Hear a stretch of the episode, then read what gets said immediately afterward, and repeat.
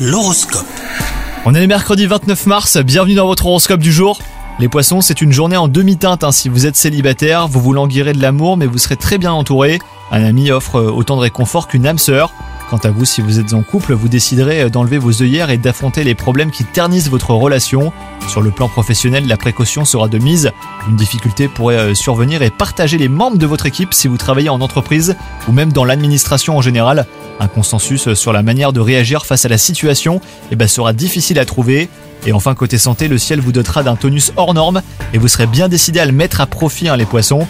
Vous vous tournerez notamment vers les loisirs sportifs que vous n'hésiterez pas à multiplier. Pensez à une alimentation riche en protéines pour cette journée vous pourriez vous dépenser physiquement plus qu'habituellement. Bonne journée à vous